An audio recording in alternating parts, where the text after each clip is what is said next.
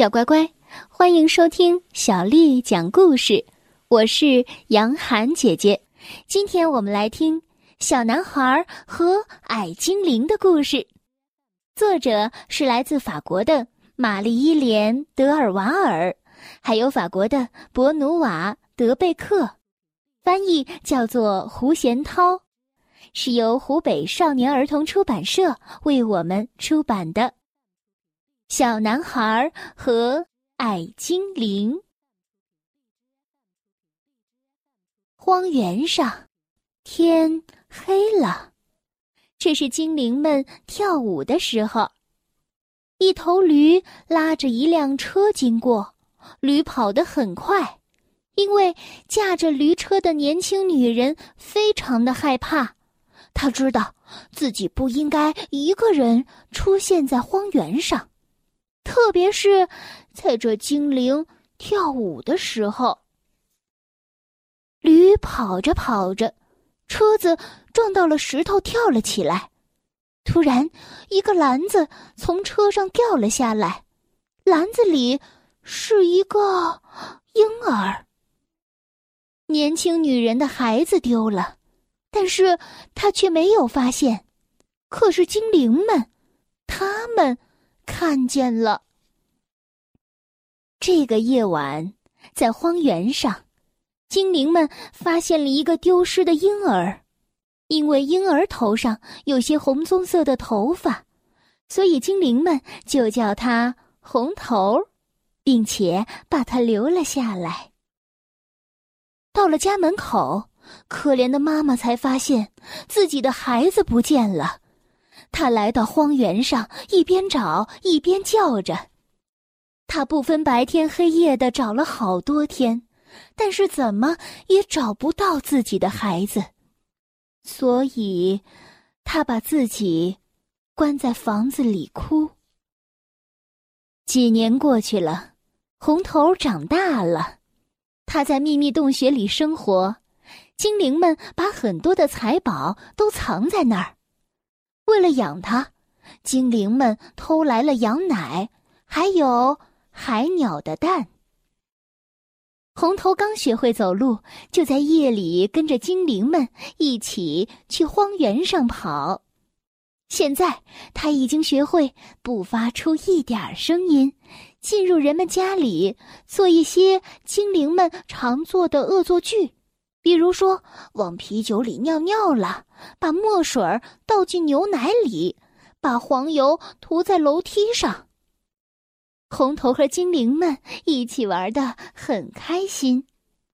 不过一天晚上，红头生气了，精灵们决定去喝苹果酒，但是红头不喜欢苹果酒，所以他不想去。他很固执。又叫又跺脚，把精灵们都弄烦了。精灵们把他一个人丢在了荒原，他们自己一路跳着去了村子里。红头对自己说：“很好，摆脱麻烦了。这些精灵们，哼，真让我恼火。好了，我要去看海了。”红头到了海边。玩了一会儿，他捡了一些贝壳。又过了一会儿，不知道自己要干什么。这时，他看见一座石头小房子，门关着，窗户也关着。他从来没有来过这座房子。只要到房子里，一定有恶作剧可以做。门和窗子都关着。这可阻止不了一个精灵孩子，红头会从烟囱里钻进去。他跳在炉火熄灭后的灰尘上，没有发出太大的声音。到了这里，感觉很奇怪。红头没有恶作剧，他用鼻子轻轻的闻了几下。他在这座房子里。闻出了悲伤的味道。借着月光，他发现一个年轻女人睡在一张木床上。她睡着了，发出很大的叹气声，脸上的眼泪已经干了。在床边有个小摇篮，但是里面并没有孩子。红头靠近摇篮，轻轻的推了一下，床上的女人动了一下，然后她低声的说着：“睡吧，皮里克，睡吧，我的小宝贝儿。”他的脸上露出了浅浅的笑，还有一个小酒窝。从此以后，每天晚上，红头都要去海边的房子。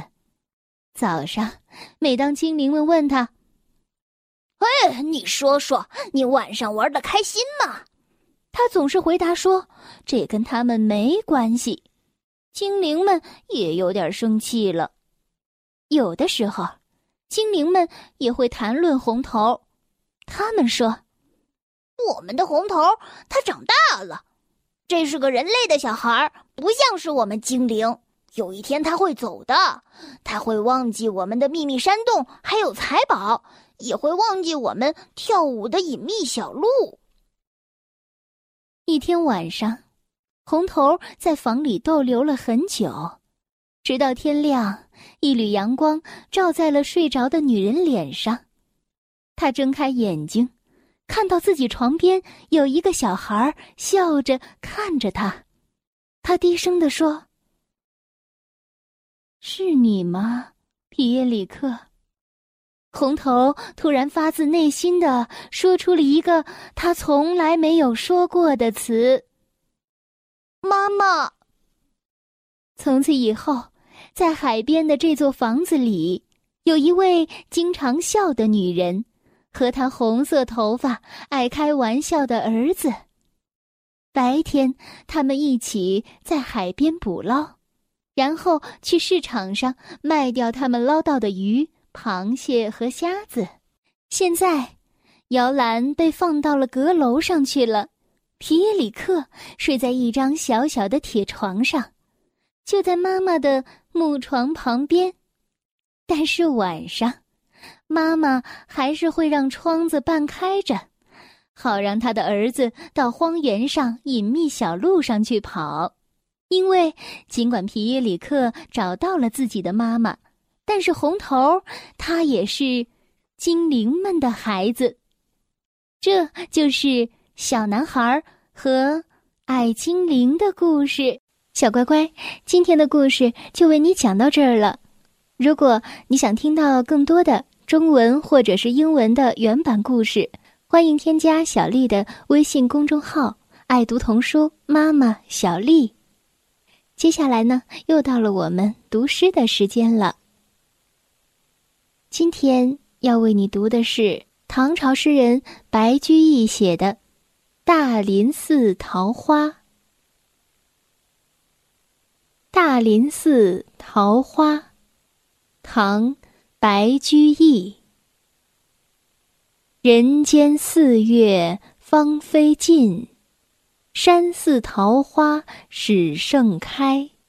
长恨春归无觅处，不知转入此中来。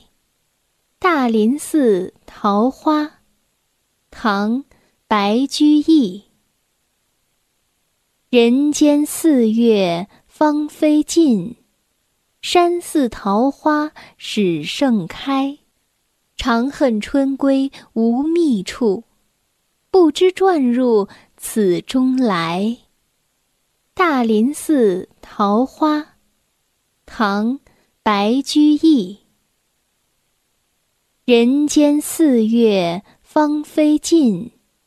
山寺桃花始盛开，长恨春归无觅处，不知转入此中来。